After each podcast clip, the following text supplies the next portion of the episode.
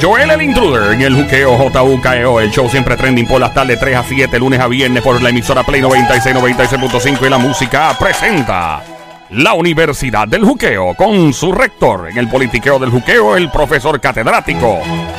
Directamente de la Universidad de Puerto Rico, recinto de Mayagüez. Jorge Smith. ¡Jorge! ¡Jorge! ¡Jorge! ¡Jorge! ¡Un aplauso para el señor Smith! ¡Que se oiga el aplauso! Gracias, don Mario. Eh, ahí está el profesor Jorge Smith. Adelante, profesor. Gracias, pue- gracias pueblo. Saludos, profe. ¿Cómo anda? Ah, muy bien, gracias. Muy bueno, bien. ahí está la Mucho presentación. trabajo, que eso es bueno, mucho trabajo, tener mucho trabajo y poder hacerlo. Tuvo más presentación que Dari Yankee o Bunny en una tarima ahí. Sí, de verdad que ustedes me halagan mucho, gracias. No, pero es que merecido, A imagínate. si puedo- a ver si lo merezco, porque Bueno. después que me halagan tanto. ¿Cuánto tiempo usted estuvo estudiando todo lo que ha hecho para ser catedrático? ¿Sabes? Para, papi, ser catedrático en la universidad es como ser un Jedi de Star Wars en la universidad. O sea, es otra cosa. Eh, ¿Cuánto tiempo usted estuvo estudiando, usted quemándose las pestañas para llegar aquí? Pues son cuatro de bachillerato y después este yo no lo hice corrido porque yo terminé el bachillerato, fui a, a, a vivir un, un par de años, después fui a hacer maestría también interrumpiendo Ah, porque wow. no había que también este hacer otras cosas además de estudiar. No me diga que se fue para Tailandia a ser fiel. No. Es un no. paro. No, Las no, ganas. no, no sé surfear, lo, lo Ah, admito. Lo, he, lo he hecho un par de veces, pero pues así, pero nada, nada eh, en, en serio. Pero Yo, yo traté son eso. Como, son como, digamos, tú le puedes poner como cuatro años más, por lo menos cuatro más. Eso es como ocho años, papi, estudiando en la universidad. Sí, Óyeme. tranquilo. Eso es un montón. Menos, sí, Es sí. bien. Este, pero vale la pena porque es que uno, uno se enamora de esto y eh, eh, eh, ¿cuánta gente puede decir? Ustedes, yo sé que lo pueden decir, que quieren ir a su trabajo y les gusta lo que hacen. Sí, sí, no, esto, uno, esto es adictivo, claro. Definitivamente es adictivo. Y yo sé que la manera en que usted trata la política lo hace muy interesante con sus estudiantes de la universidad, supongo, y obviamente aquí en el aire. Tenemos muchas cosas de que hablar aquí en Juqueo en el día de hoy. Hablamos sobre las primarias, eh, en particular el debate que aparentemente no se va a dar entre nuestra gobernadora Wanda Vázquez y Pedro Pierluisi. ¿Por qué no se va a dar el debate en su opinión? Bueno, yo no, yo no estoy seguro que no se vaya a dar. De aquí a junio la presión puede ser fuerte y yo me sospecho que va, va a tener que haber algún debate. Yo, yo lo veo difícil que ella pueda mantener esa postura hasta junio y que no, que, que no se da en ningún foro, a ningún debate. Tal vez está jugando, yo pensé, llegué a pensar que tal vez está jugando con la expectativa para que donde quiera que vaya se lo pidan, se lo pidan, y entonces cuando venga el debate sea como que el eh, todo el país está esperando el dichoso debate y sea como un, un, un, un evento mediático y que ella contribuyó eh, a no eh, eh, verdad a, a- a aumentar esa expectativa. Yo no descartaría que eso sea una estrategia, pero en todo caso es una estrategia que le está recomendando el ingeniero Jorge Dávila, que es su director de campaña. ¿verdad? Tiene otra gente alrededor, pero esa es la persona que al fin y al cabo le da la recomendación final de que no participe en debate a Claro. ella. Ok. Y eso es una estrategia que a veces lo hacen los candidatos. Yo, a mi entender, no es, no es correcta, pero eh, ella puede hacer eso por dos razones. O porque un candidato hace eso, ¿por qué no va al otro? Por dos razones. Una, porque está bien adelante en las encuestas y no quiere arriesgarse en un debate a meter la pata y decir algo, no tiene nada que ganar. Eh, o porque le tiene miedo al debate, porque tiene mucho que perder, porque no le, no, va- no le va a ir bien, porque tiene muchos muchos puntos débiles en, en lo que va a presentar allí. Y yo creo que es más la segunda, eh, de que ella la parte de, de su debate como eh, en, la- en el momento de presentar su, su, su plan de gobierno, su propuesta de desarrollo económico, pues, hasta ahora yo no he visto eso. ¿Verdad? Entonces ella pues dice que sí, que es un gobierno limpio, que ella arre- arregló la imagen, que Mm. tiene puertas abiertas, que se puede hablar con ella, que considera a todo el mundo. Eso sí está bien, eh, pero no hemos visto que diga, mira, yo para de aquí a los próximos cinco años, estas son las tres o cuatro industrias que yo creo que voy a apoyar más. Este, esto sí, eh, eh, este es mi plan de, de crimen. Ahora va a sacar el coronavirus el, el sábado, dices, el plan de coronavirus, por fin. Ok. Eh, pero todavía nos está diciendo, por ejemplo, que, que eso no es un riesgo y ya la Organización Mundial de la Salud ha dicho que la pregunta no es si, si le va a llegar, sino es cuándo me va a llegar a mi país. Diablo. Eso viene, de- eso, eso lo dijo la Organización Mundial de la Salud. Entonces, pues todavía es la parte de, eh, ya no solo de mantener el barco a flote y que no se caiga como hizo al principio, sino ya la de ella hacer cosas y llevarnos hacia un lugar, ser la líder, eh, ahí yo creo que, que tiene problemas en un debate frente a Pierluisi, que lleva haciendo eso toda la vida. Y, Y, y sabe qué decir. ella fue muy enfática y dijo que obviamente un debate en contra de, de otro partido, pues eso sí va, pero pues obviamente dentro del mismo partido no. Eh, yo pregunto, y, y ha pasado en los Estados Unidos, se ha visto en, en múltiples ocasiones, por ejemplo cuando se postuló eh, eh, Barack Obama, que fue presidente contra Hillary Clinton, y en los debates se sacaban los trapos y veo que como que los partidos comienzan a perder fuerza, porque del mismo partido comienzan a sacarse, ¿verdad? A, apuntar cosas y a señalar cosas uno al otro y de repente como que siento, en mi opinión, esto realmente debilita a los partidos o crea una fuerza más, o sea, ¿qué efecto real tiene esto sobre, sobre los partidos políticos? Pues puede tener las dos. La pregunta es cuál es más fuerte de las dos, porque sí, claro, se van a decir cosas que después eh, cuando venga la contra el partido contrario te van a decir lo que decir, lo que tu contrincante primarista te dijo, ahora Claro. te lo van a repetir. Eso estamos claros. Pero eso es lo que es igual no es ventaja, porque se- eso le pasa a los, a los dos. Eh, por otro lado, sí, sí beneficia porque te mantienen las noticias todo el tiempo y quizá eh, si, fue- si no tuvieran primarias y fuera eh, el candidato X de los demócratas, pues no estaría en la prensa todos los días ni estaría recibiendo tanta atención, que- porque el presidente siempre la va a recibir porque es presidente, no porque es candidato.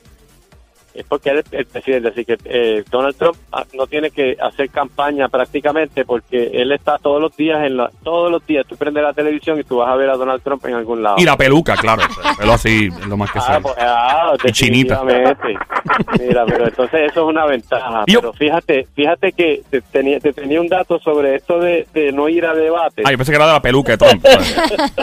Mira, Hillary Clinton eh, eh, no fue, eh, trataba de no ir a debate contra Bernie Sanders en las primarias del cuatrenio pasado y Ah. él no fue el de California. Ella Mm. le evadió a los debates a Bernie Sanders.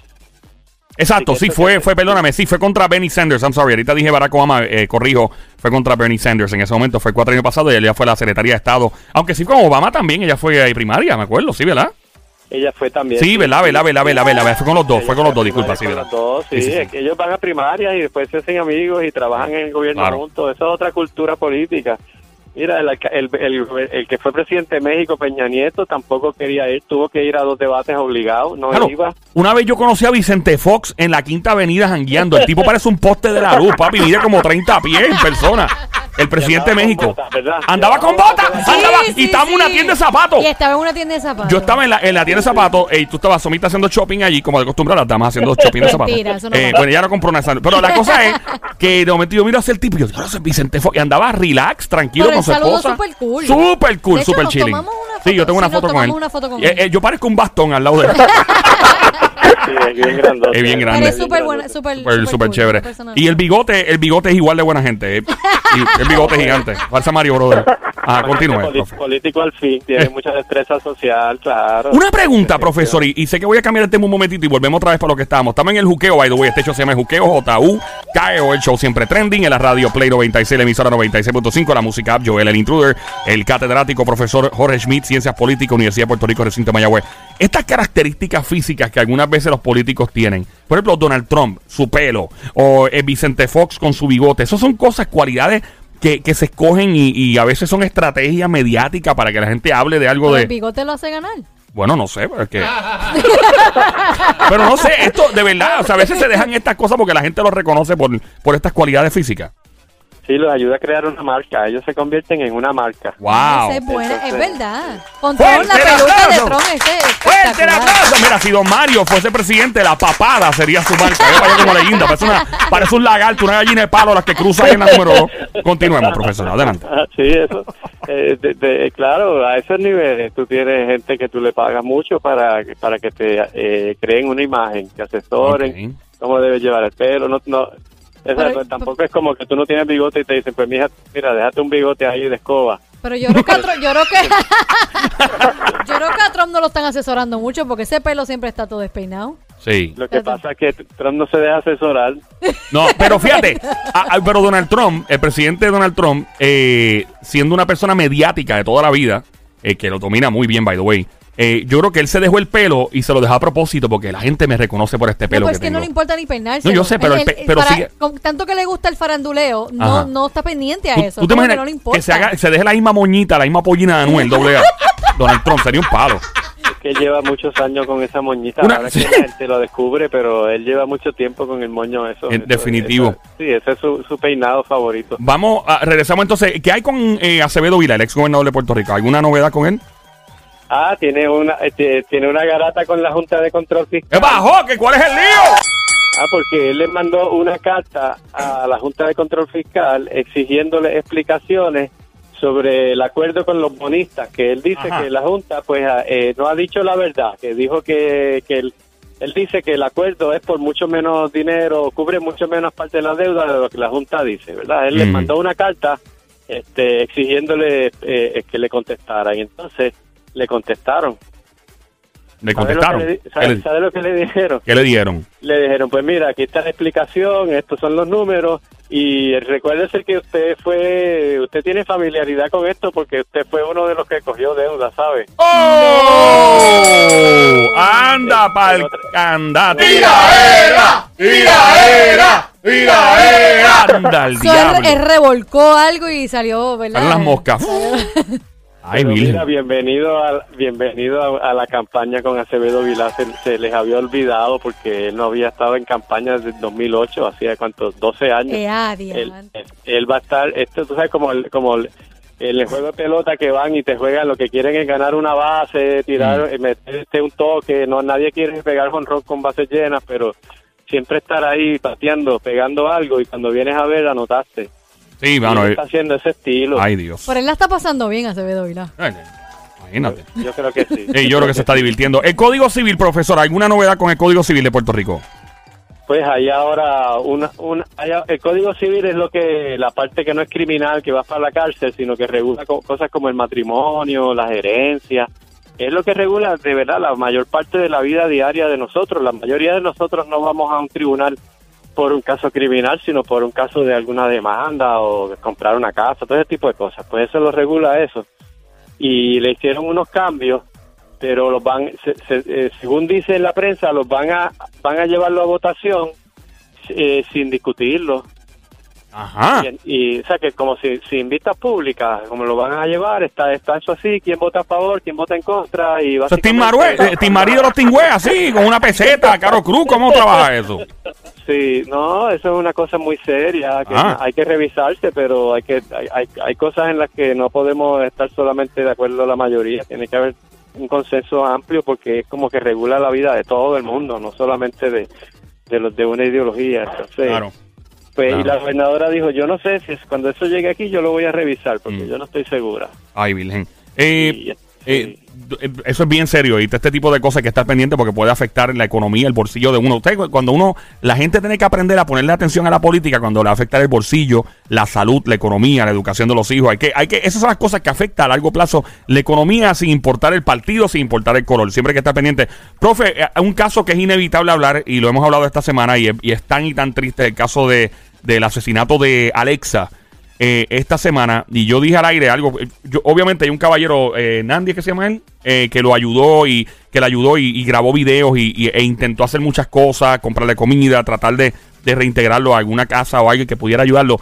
Pero yo siento que sale de la ciudadanía, de la, de la población normal, regular y civil de este país, de la gente buena como ese caballero y de otra gente de ayudar, ¿verdad? A las personas que están pasando necesidades, que están desamparados, que están en las calles. ¿Por qué?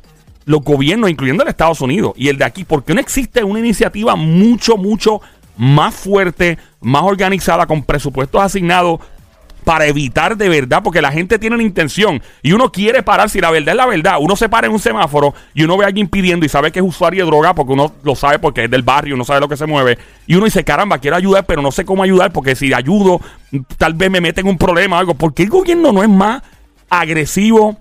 Más, eh, más incisivo y más fuerte con los presupuestos y todo para ayudar a este tipo de personas que están en la calle pasándolas mal, sin importar si son usuarios de droga. En el caso de Alexa, aparenta ser un caso de, de depresión y, otras cosas que pasaron en su vida. Que ¿Por qué los gobiernos no se ponen las pilas con esto? Incluyendo el de Estados Unidos también, no es aquí. La gente la no, que esas cosas van aquí. No, no, no, no. En Estados Unidos pasa mucho también, pero hay ciertos lugares donde tú notas que hay menos personas desamparadas y todo. ¿Qué, qué es lo que hay que hacer? ¿Qué, qué se mueve en esto? Es una sociedad muy individualista, este, que, que valora que cada uno se, se defienda y progrese por sí mismo, sin considerar este, la, la solidaridad. Y, y esa gente no tiene quien los defienda, punto. No hay nadie que esté en, lo- en los lugares de poder, no hay nadie, o a poca gente. No, ¿Por qué? Nadie, porque no les, no les llega personalmente. eh, eh, lo ve más bien como un problema, no es una cantidad, en, por- en términos de, de por ciento, no es una cantidad abrumadora. es Porque, porque no votan. No veía que minoría. porque no votan. No, bueno, no, no, bueno, no sé si, probablemente no, porque necesitas un, un domicilio para votar. Ay, Dios. No, por eso yo digo que eh, es como que a mí, me, a mí es como se cae de la mata. Es como, ¿por qué no hay una iniciativa más fuerte? Leyes o qué sé yo, lo que sea que hay que proponer, que se hayan vistas sobre que, que no debe haber ni un ser humano en la calle pasando una necesidad eh, por depresión, porque está desamparado, porque se quedó sin trabajo y se quedó sin chavo, por droga. O sea, yo no entiendo una sociedad como esta y la de Estados Unidos, de verdad. no.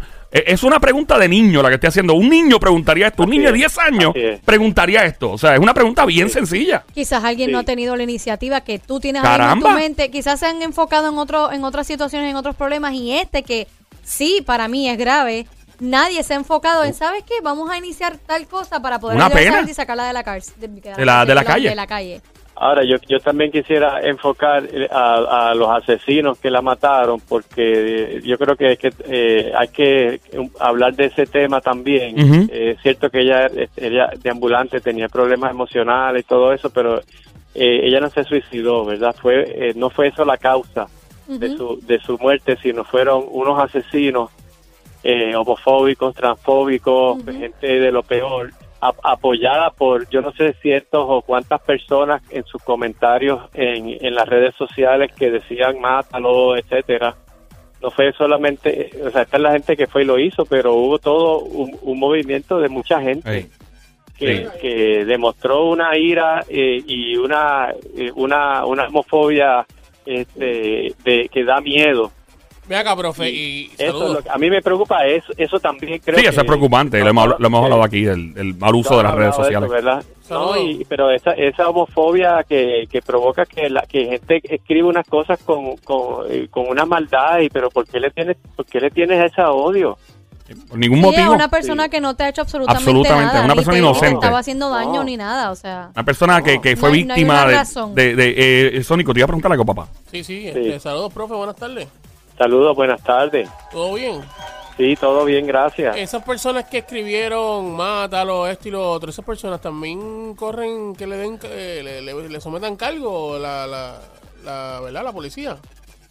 No sé, yo me imagino que no, yo no sé, yo no sé si yo no sé si hay tal cosa como Yo- Y- yo- no sé si, si hay algún crimen En- que tipifique eso como una amenaza o incitación. Yo en, no, no sé. en estados de Estados Unidos ha habido casos donde personas se han suicidado, por ejemplo, de, de escuela, eh, y, y estudian los threats, la, no las amenazas, threats como del, de la cantidad, el feed de personas que escribieron, y han tratado de formular cargos a personas que han eh, sido partícipes Incitado, de- o- sí, ¿verdad? del suicidio y todo eso, eso se ha tratado. Que pasa es que como estamos en un nuevo mundo con lo de las redes sociales, y eso es un aspecto más en el aspecto, eso va más en el ámbito legal. Es tremenda pregunta, by the way, pero va más en el aspecto legal. Dos abogados maybe se enredan a, a debatir sobre esto, sí, por esto, el otro no, por esto.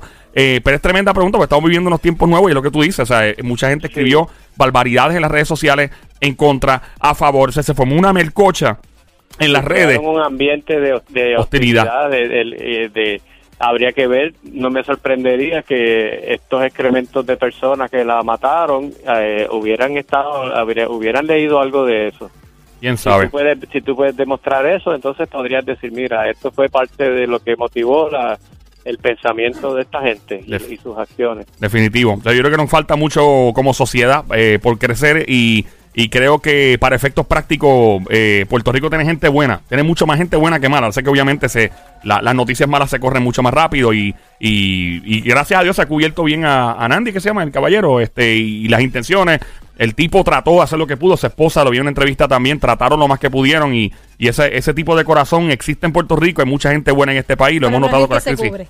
Pero eso Sí, pero apenas se mira- cubre. Pero mi- mira, Joel, hay Ajá. mucha gente en, es- en esas redes que se considera a sí mismo buena y escribieron ese tipo de cosas. Ah, no, claro, también está lo, lo Ah, no, seguro, sí. definitivo. Eh, profe, gracias por su tiempo, como de costumbre, redes sociales, ¿dónde le encontramos? La gente está loca siempre por encontrarlo y saber cómo que, qué es lo que se mueve con usted. Vamos allá. Qué bien, siempre a la orden en hashtag analista de política, en las redes sociales, todas las redes, básicamente. Fuerte el aplauso para el profesor Jorge Víquez de Oiga. Gracias, don Mario.